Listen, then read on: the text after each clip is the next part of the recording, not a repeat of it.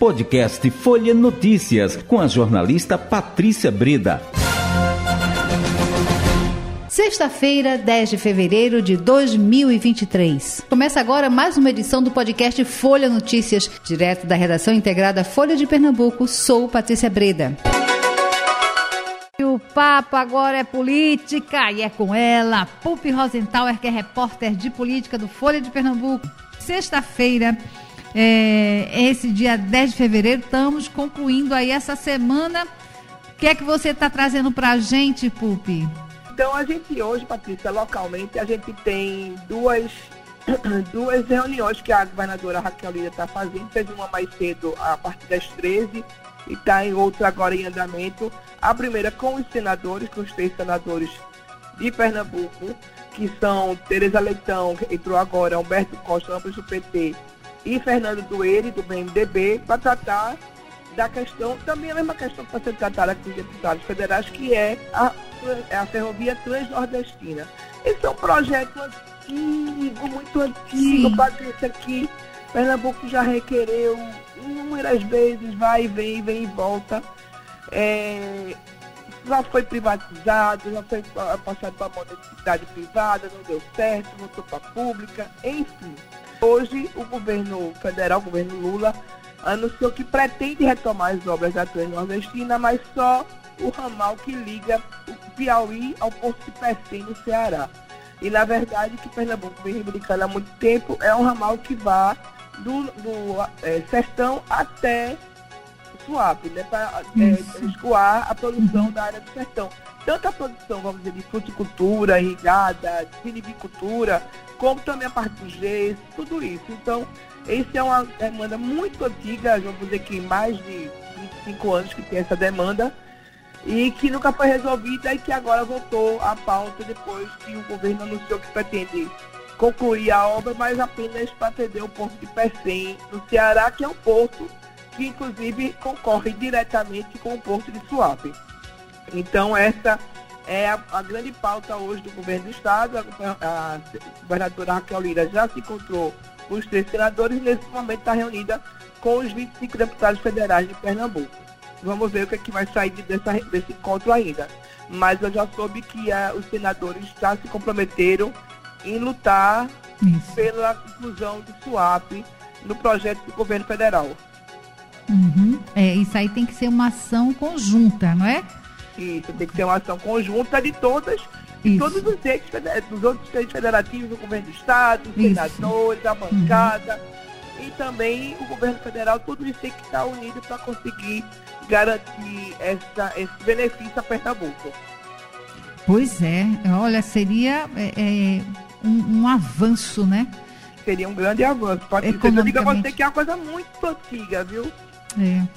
Pois é, não, essa essa essa transnordestina, eu acho que tem o quê? Tem uns 20 anos já? De... Mais do que isso. Muito mais, não é? Mais do que isso. Muito e mais. E assim, a gente precisa também um pouco, Patrícia, sair um pouco dessa dependência do transporte rodoviário. A gente tem uma grande dependência, o Brasil todo, né?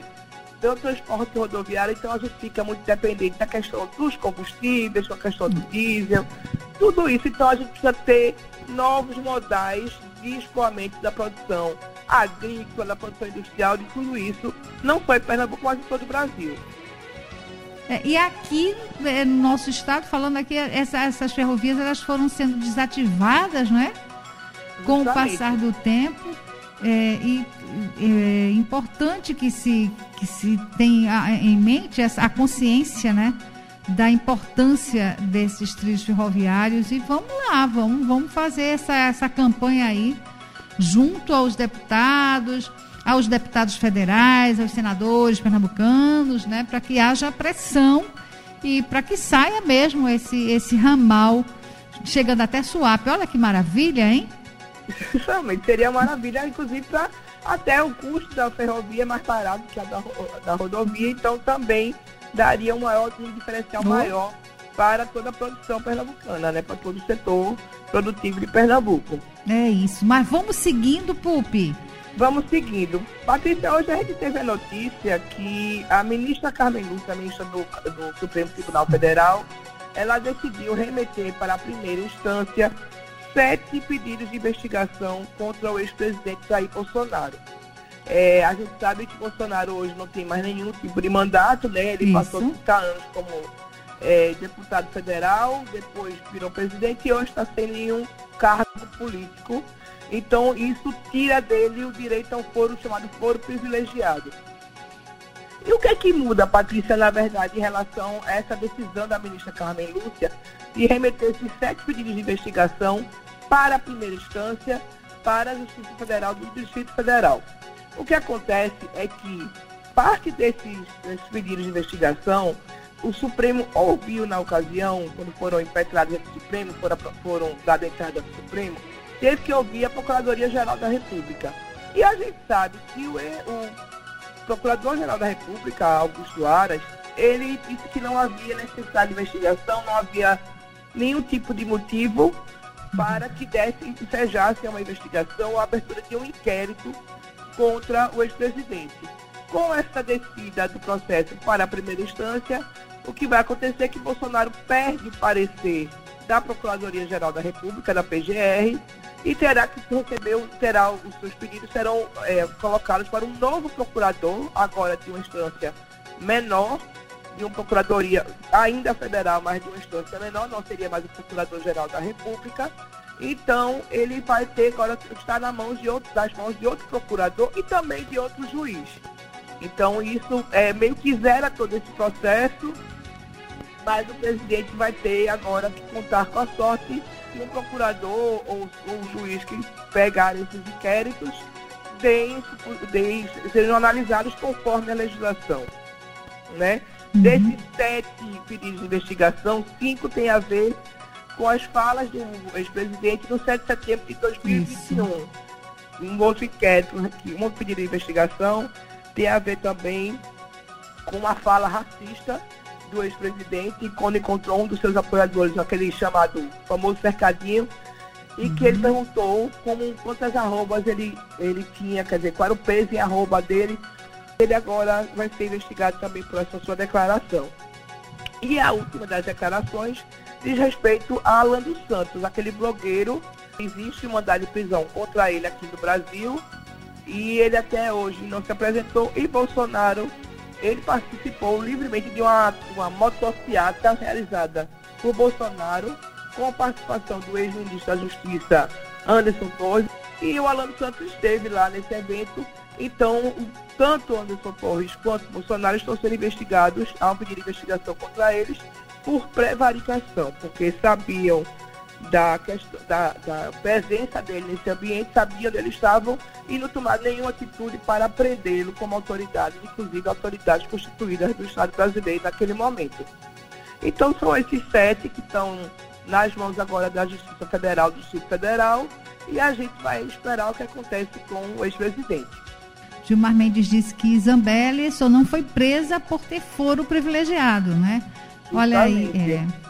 Justamente. E a Zambelli, a gente lembra que foi o caso de que ela ter puxado uma arma para um Isso. homem no meio da rua na, no sábado, véspera do segundo turno das eleições de 2022. É, Carla Zambelli, que é deputada federal reeleita, puxou uma arma, chegou, inclusive, a ver, não sei se foi ele, foi ela ou se foi algum dos seus seguranças, de dar um tiro no meio da rua, lá em São Paulo, né? Então, ela, inclusive, também, a, o porte de armas estava suspenso pelo TSE por conta de ser véspera de eleição. Então, qualquer porte de arma estava suspenso naquele momento. E uhum. ela sacou uma arma e apontou o ministro Gilmar Mendes disse que realmente, por conta do foro privilégio que ela teria, pelo privilegiado que ela tem direito, ela não uhum. foi presa naquele momento. Mas ela está sendo também investigada, foi instaurado um inquérito contra ela para apurar essa sua irregularidade.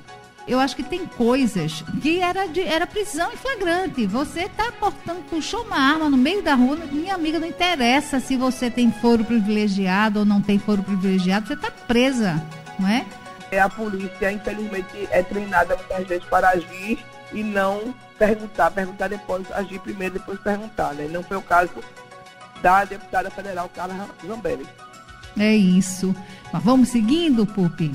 Vamos seguindo. A gente agora está também acompanhando, nesse momento está tendo a reunião do presidente Lula com o presidente americano Joe Biden Lula, que chegou ontem de noite é, lá em Washington, na capital dos Estados Unidos, está se reunindo agora com é, Joe Biden, com o presidente americano, e a pauta, é, entre algumas coisas, alguns acordos, é, retomada, vamos dizer, de um diálogo institucional entre os dois países, do apoio aos Estados Unidos, do combate, segundo é, o governo federal anunciou, o combate a um crescimento é, da extrema-direita americana, da extrema-direita brasileira, que são é, duas alas da política que são menos tolerantes.